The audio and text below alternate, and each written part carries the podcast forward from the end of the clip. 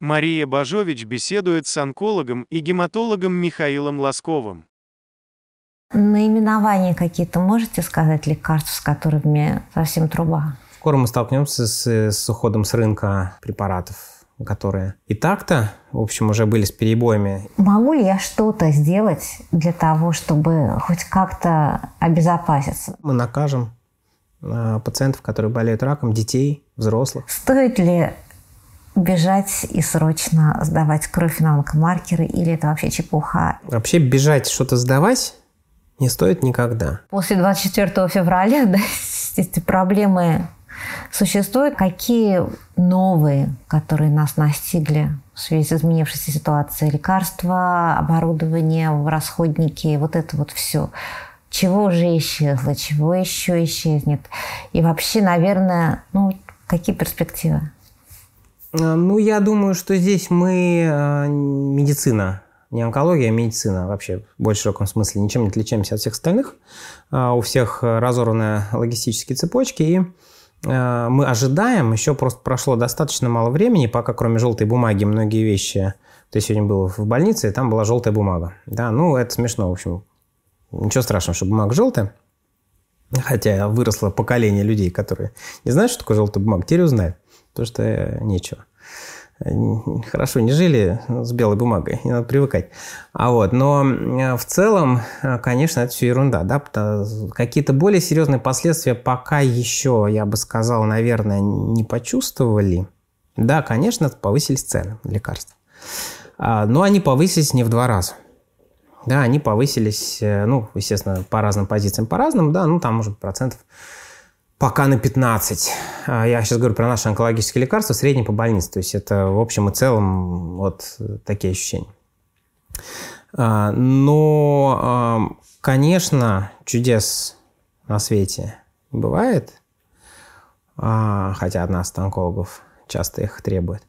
Но мы понимаем, что, наверное, в ближайшем будущем, да, на горизонте нескольких месяцев до года мы все ощутим эти проблемы. Значит, мы их ощутим, наверное, и по лекарствам, хотя локальный дефицит лекарств уже есть. Как правило, кстати, не онкологических, а таких шир ширпотребовских. Да, у нас были проблемы с детскими жаропонижающими, не могли их купить, привозили из-за границы.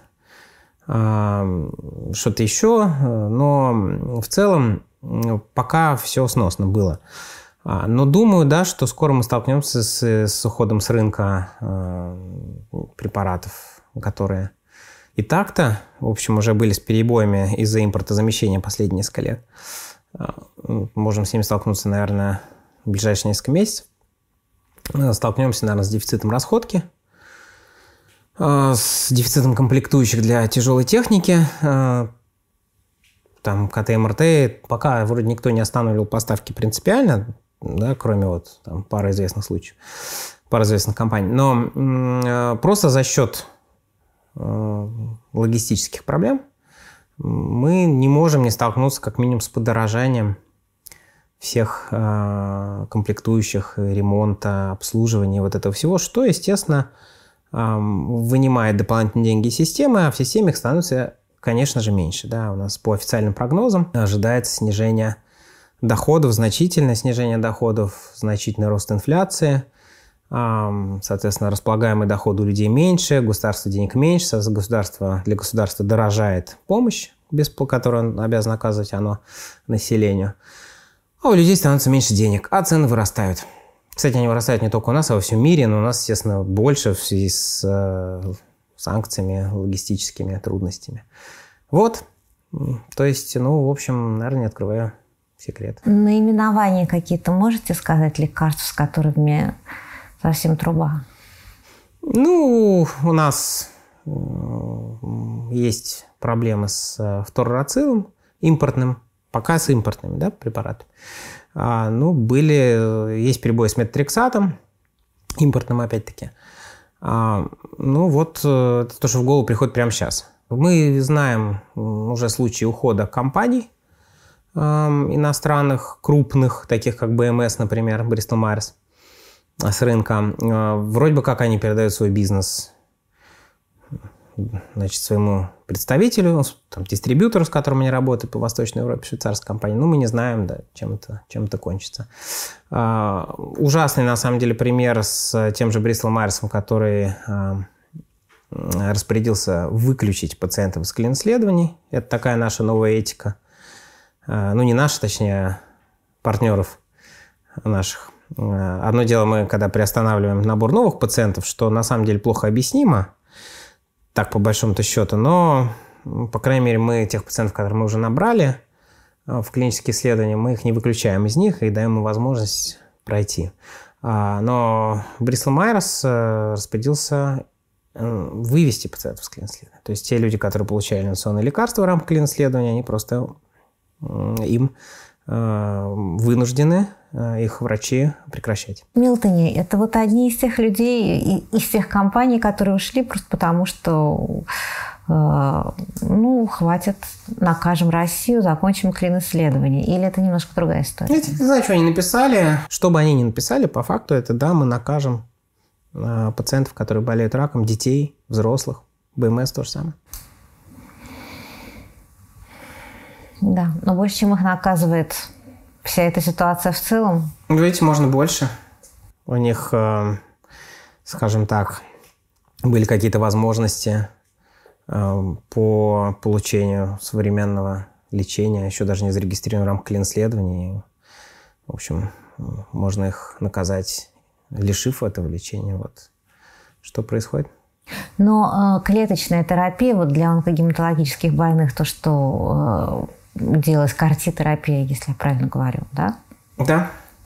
Она э, теперь будет прекращена или она может быть в каком-то скором времени заменена российскими разработками? Ну, насколько я знаю, российских разработок на эту тему нет. Э, ну, может быть, меня поправят люди, которые этим занимаются, просто я об этом не в курсе. Поэтому, если какие-то такие разработки есть, и это будет как-то реализовано, будет здорово, но, по крайней мере, вот прямо сейчас э, мне неизвестно, чтобы эти люди, которые лишены сейчас такой возможности, ее могли бы найти где-то в России. Ну хорошо, а вообще в принципе вот есть такая позиция, что ну ничего, зато мы научимся делать сами. Ну, научимся, слава богу. Другой вопрос, что нам раньше мешало научиться, да. То есть я не думаю, что вся эта ситуация, когда меньше денег, больше забот, э, все дороже, да, вообще каким-то образом способствует э, научению. Да? Обычно научению способствует, наоборот, избыток денег, избыток возможностей, э, возможность у кого-то этому научиться, да, для этого куда-то съездить и пройти стажировку. Лишение всех этих ресурсов, мне кажется, не очень способствует научению. Да, вот как раз мы, собственно, и учились при помощи мелатонии и так далее, да, но теперь не можем.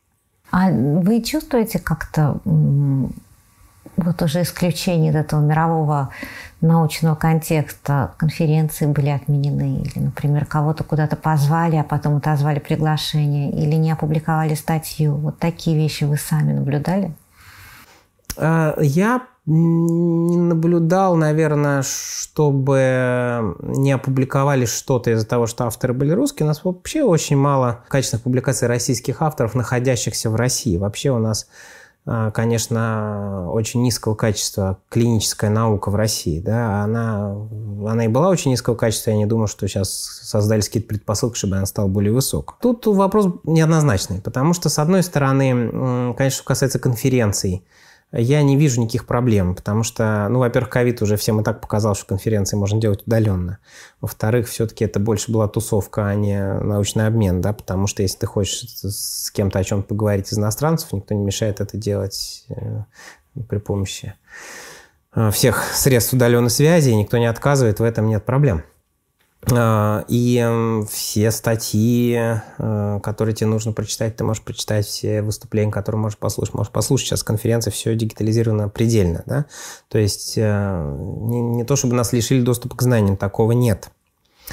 А, больше того, вот эти вот поездки на конференции, спонсируемые фармой, для врачей, э, ну, с одной стороны, это было хорошо, потому что у людей была такая возможность, да, все-таки почувствовать, что такое нормальная конференция, но просто зачастую, но, но тем не менее, конфликт интересов тоже никто не отменял.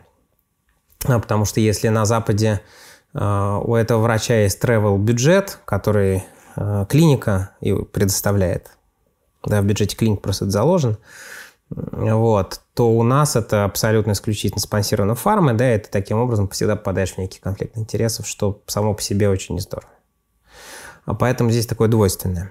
А, что касается, конечно же, все-таки, да, все-таки людей, которые действительно хотят заниматься наукой, стажироваться, перенимать какой-то опыт э, клинический, то, конечно, конечно, это стало... Да и раньше это было непросто, потому что кто даст денег на это, да, врачи российские не так много зарабатывают, чтобы сами себя спонсировать. У них так много времени и денег для этого. Но сейчас э, это стало почти невозможно, потому что э, все эти вопросы, связанные с дороговизной билетов, с тем, что по всему миру идет максимальный действительно канцелинг, да, всего, что касается России. И это очень плохие примеры. Конечно, для меня эм, это большое разочарование, да, потому что вот я буквально пару дней назад слышал, что исключили российскую пациентскую организацию из европейской ревматологической в сообщество пациентских организаций. Кого наказали? Да, и вот совсем с этим, я не говорю, что это повсеместно, я знаю, что многие нормально относятся к э, русским врачам, готовых брать на стажировки, но тем не менее это есть, к сожалению.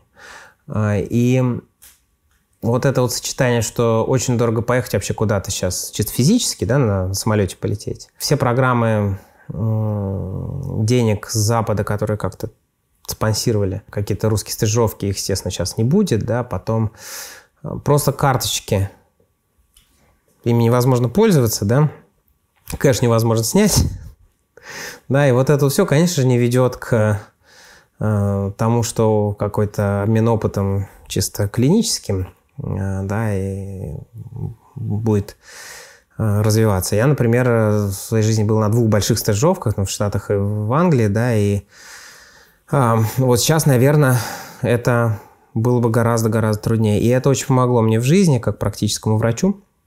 Очень многое из того, что я там увидел, я перенес, э, сделал здесь. И по этим принципам продолжаем работать, если мы говорим про какие-то хорошие вещи, да, которые там можно было взять, они взяты и реализованы. Почему вы там не остались? И сейчас бы не было бы у вас всех этих проблем. Стажировались в Америке, остались бы в Америке. Почему вернулись? Ну, это сложный вопрос, на него нет простого ответа. А, во-первых, там были некоторые внутренние причины, да, которые, а, возможно, там, не я не буду раскрывать сейчас. А, но помимо всего прочего, а, было интересно а, какой-то опыт, который я там увидел, реализовать здесь. И, собственно, это и было сделано. По большому счету, вот тот формат клиники, который у нас сейчас, да, небольшая частная практика онкологическая, был мной взят из, значит, Marine Cancer Care в Сан-Франциско, там, где, кстати говоря, моими ну, менторами, можно так сказать, то есть людьми, которые мне показали, как это все э, работает, были бывшие русские иммигранты. Директор этой практики, э, один из старших врачей этой практики, оба из которых сейчас на пенсии, больше не молодые уже люди, да, они были иммигранты из России, причем, значит, еще дореволюционные. Вот. Э, и вот мы сейчас реализовываем эту модель, да, которую больше в России, ну, я думаю, что никто не реализовал. Может быть, скоро и новый порядок решит этот вопрос. Вот, но, по крайней мере, сейчас это так.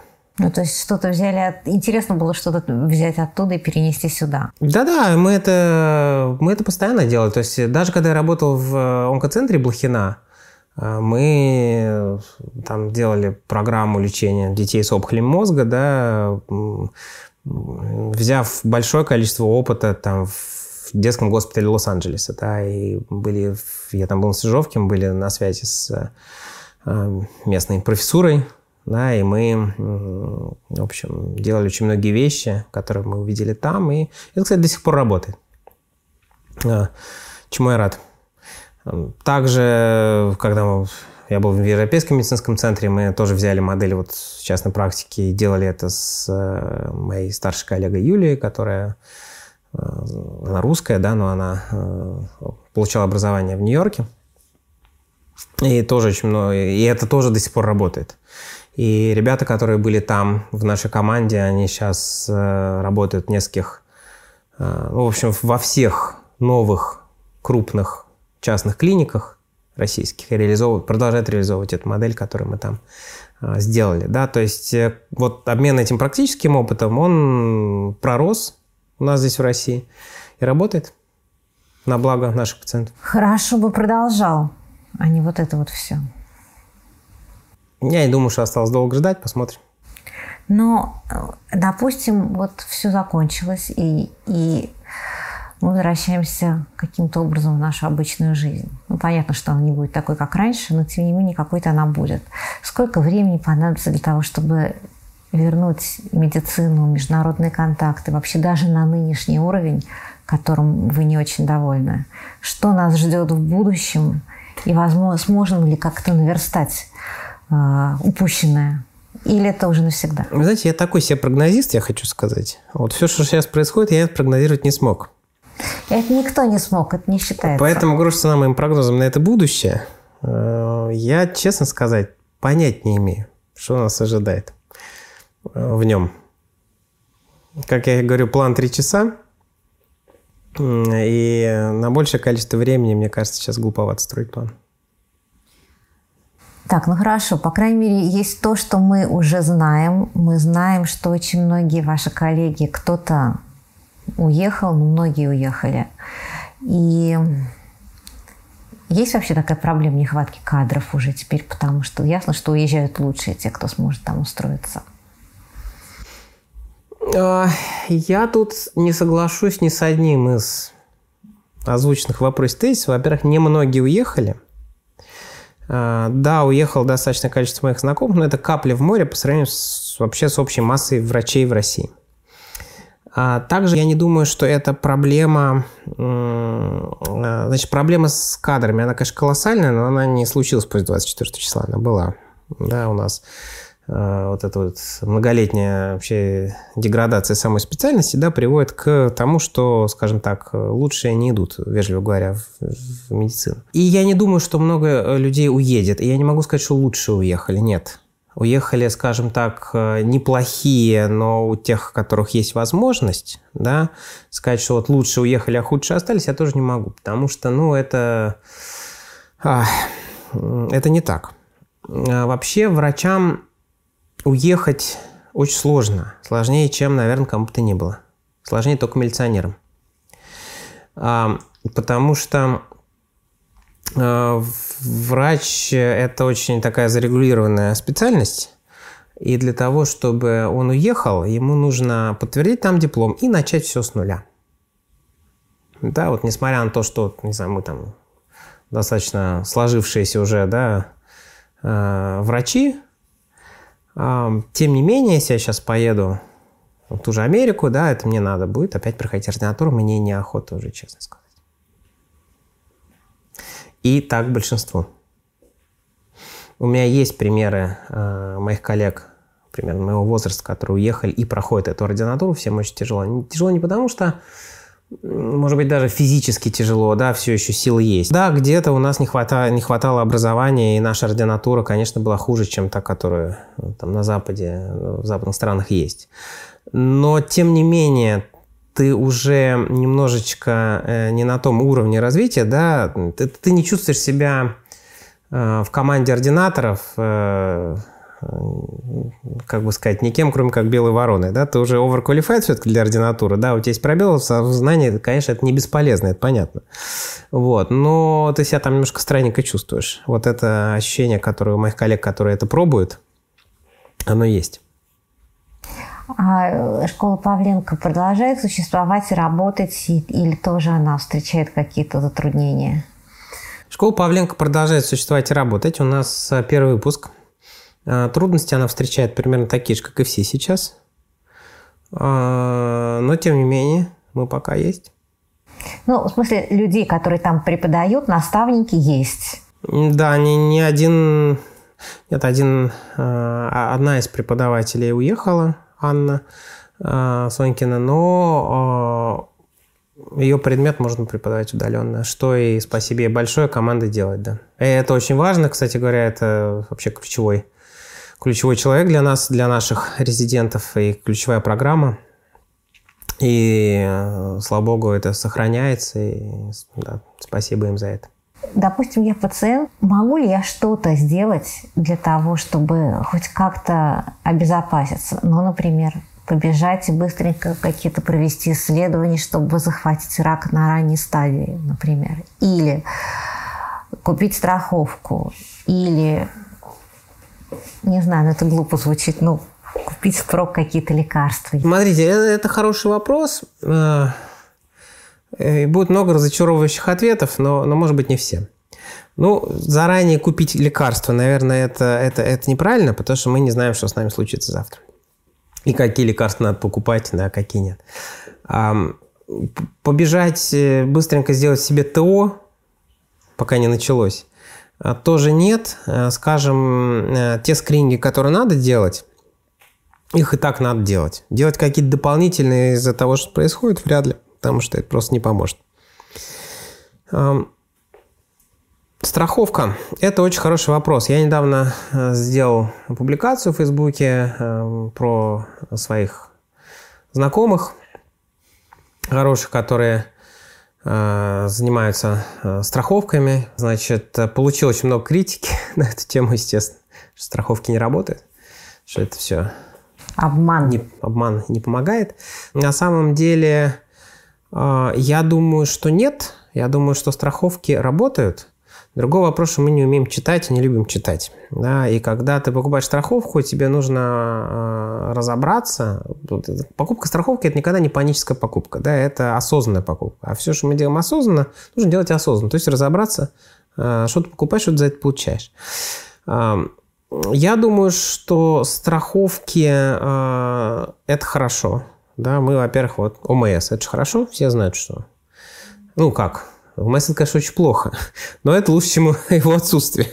Ну, я в плане того, что, да, э, значит, э, вообще сама по себе идея, когда, значит, люди покупают, э, значит, платят, в какой, делают отчисление в какой-то фонд, который потом покрывает медицинские расходы тем, кто заболел, и при этом они могут сами никогда не заболеть. Это очень правильно хорошая вещь, потому что у одного человека никогда не хватит денег для того, чтобы вылечить себя самого, когда с ним что-то случится. А покупать частную страховку тоже правильная история. Мне один раз э, помогла частная страховка лично, которую я купил, хотя это могло бы никогда не произойти. А, вот. Но нужно, опять-таки, внимательно смотреть, да, потому что в какие заболевания туда входят, что ты хочешь, чтобы тебе покрывало там это, да, вообще все что угодно или за границу, или, значит, э, так называемое страхование критических заболеваний, когда тебе просто выдают мешок денег, когда с тобой что-то случилось. Да, или тебя лечат за эти деньги. Это все очень разные вещи. Опять-таки, что покрывается? Например, ты хочешь страховку подешевле, чтобы тебе покрывались там сверхдорогостоящие вещи, а не все подряд. Там, например, трансплантация, да? на которую никогда не накопить. То есть есть огромное количество нюансов. Ты сначала для себя должен поставить цель, что ты хочешь от этой страховки. Дальше а, ты уже выбираешь из всего того, что есть. То есть, э, да, в целом это хорошо и правильно, но да, к этому надо подходить вдумчиво, вникая во все детали. Ну а смысл? Вот я ее куплю, а препаратов нет все равно. И что? Ну, так опять-таки читать надо страховые, страховые условия, да, очень многие страховки покрывают лечение за границей, соответственно, препараты там же. Это, наверное, очень дорогая страховка, мало кому доступная, та, которая даже в нынешних условиях гарантирует тебе выезд и лечение за рубежом. А мне кажется, эти условия не поменялись на самом деле. А, в нынешних, на самом деле попасть на лечение за границу гораздо проще, чем в турпоездку, да, то есть э, гораздо быстрее выдаются визы на лечение, да, там, чем, чем просто чем просто визы. Да, логистика усложнилась, теперь ты полетишь не напрямую, а через Турция. Стоит ли бежать и срочно сдавать кровь на онкомаркеры, или это вообще чепуха, или и так далее? Это вообще чепуха. Вообще бежать что-то сдавать не стоит никогда. Бежать не стоит. Бежать сдавать не стоит, да. Вот. Если ты можешь бежать, значит, ты не так болеешь сильно. Это уже хорошо, значит, все можешь сделать в плавном порядке. Вот. И, соответственно, любые анализы не надо назначать сам себе, самому себе, самой себе. Их должен назначать врач. Вообще вот эта вот концепция, которая так трудно доходит до всех, до нас, а, и она заключается в следующем. Да?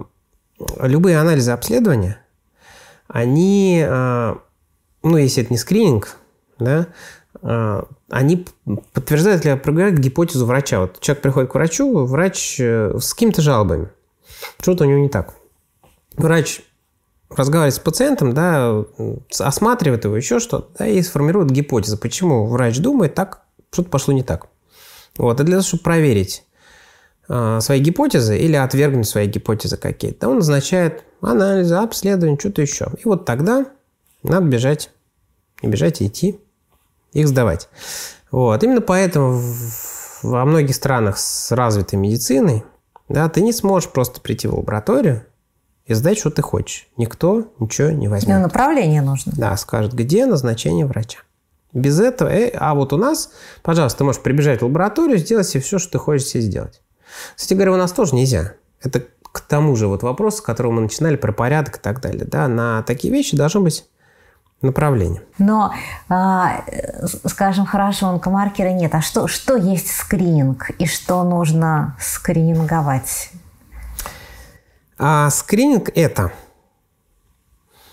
а, какие-то исследования, которые позволяют у тебя выявить болезнь, которая не проявила себя симптомами. То есть у меня все в порядке, но я хочу проверить, а вдруг со мной что-то не так. Скрининг не делается для того, чтобы что-то выявить на ранней стадии. Как ни странно. Хотя все так думают. А скрининг не сделан для того, чтобы найти какую-то болезнь. Нет.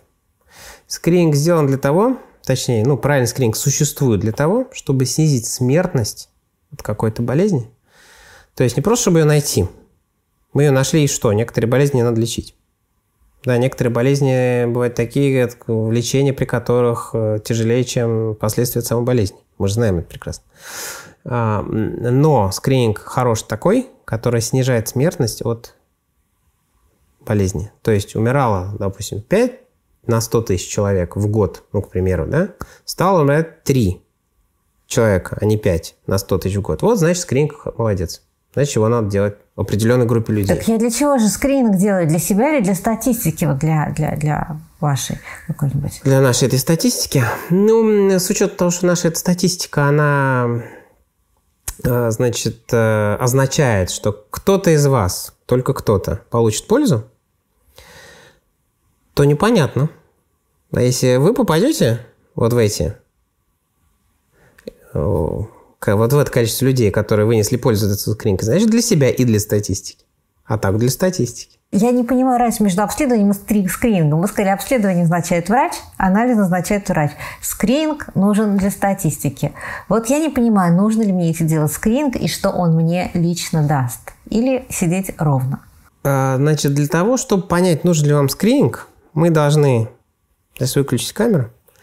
А, и поговорить э, с вами как с пациентом. Я должен выяснить персональную историю, да, кто чем болел, зачем, ваши привычки полезные и вредные. Что, например, человек, который много и долго курит, да, для него есть смысл делать скрининг рака легких после определенного возраста. Для того, кто нет, нет. Да? То есть нет никакого универсального. Очень мало универсальных вещей в медицине. То есть я должен выяснить все необходимые для меня нюансы, чтобы понять, нужен вам тот или иной скрининг или нет. Потом, даже если он нужен, мы должны с вами обсудить, что вы за это получаете. То есть, например, да, э, там, допустим, для человека конкретно нужен скрининг рака молочной железы. Но что это означает? Это означает, что мы, допустим, значит, спасем от смерти 5 на 10 тысяч женщин, да, но в этой же категории людей 15 то есть 5 мы спасем, а 15 да, получит лишние биопсии, лишние операции, какой-то другой вред от скрининга. Сейчас скрининга есть не только польза, но и вред. И вот если для вас такой результат подходит персонально, да, то тогда мы делаем. То есть, иными словами, вот нет никаких э, действий, кроме как покупки, вдумчивой покупки э, страховки в принципе, а, которыми я могла бы отреагировать на общее ухудшение ситуации в медицине? Ну, лишний раз, скажем так, задумываться, задуматься о том, как мы управляем своим здоровьем, наверное, было бы неплохо. Это уже хороший результат будет вот этого всего, что происходит. Да, то есть, опять-таки, о скринингах, какие нужны, есть ли у меня врач, которому я доверяю общей практике, а не онколог, да, который будет э, правильными входными воротами для всех моих проблем, у которого есть контакт у специалистов и Сенада, который сам может решать подавляющее большинство проблем, для чего и придуман врач общей практики или терапевт. Да? Вот, если у нас такой человек. Если нет, то давайте, может, попробуем его найти. А, страховка, ну, да, можно подумать об этом. А, ну вот. И вообще, что у нас со здоровьем происходит? Что у нас с привычками? С хорошими? Говорили перед Новым годом. И тогда мы ждали, соответственно, вот этого ну, порядка оказания онкологической помощи. Казалось, что он все поменяет в худшую сторону. Мы не знали, конечно, что нас ждет потом. Но в итоге что? Он, он внедрен, в нем есть какие-то изменения. Порядок вступил в силу, там были какие-то косметические изменения после э, распоряжения Голиковой о том, что необходимо прислушаться к э, тем замечаниям, которые были высказаны частью профсообщества и НКО. А, естественно, ничего из этого сделано не было, и он вступил а, в силу с ничего не значащими а, мелкими правками, которые были туда внесены в результате этого распоряжения. Также вступил в силу профстандарт по онкологии, который меньше обсуждался, он чуть менее вредный, чем порядок, но тоже там есть э, некоторые положения, которые, в общем, выводят э, за легальное поле сейчас абсолютно всех, э, ну, скажем, наверное, процентов 95 химиотерапевтов, которые сейчас практикуют, и большее количество хирургических онкологов. То есть принят заведомо неисполнимый значит, нормативно-правовой акт, который, как я сказал, выводит всех за легальное поле, но, естественно, исполнить его невозможно, потому что это значит нужно прийти ко всем а, химиотерапевтам, хирургическим онкологам и запретить им практиковать. Ну, и, скажем так, не то, что запретить им практиковать, да, а, а их практика является нарушением лицензионных требований, собственно, на этом основании, наверное, можно отобрать всех лицензий. А, ну, пока этого не происходит. Мы не знаем, это законодательство было принято для того, чтобы закрывать кого-то избирательно, либо оно было принято для того, чтобы вообще в целом, скажем так, Э, зачистить, как сейчас принято говорить, э, отрасли. Мы не знаем. Пока правоприменительной практики нету, пока вроде как э, никто от этого не пострадал. Но мы находимся, как всегда, вот в этом двоемыслии, да, что по закону работать нельзя, но по факту все работают. Ну, как будет дальше, посмотрим. И то же самое с закрытием маленьких клиник, которые не вписываются в этот новый порядок оказания онкологической помощи, потому что каждая клиника должна быть рассчитана не менее чем на 50 коек.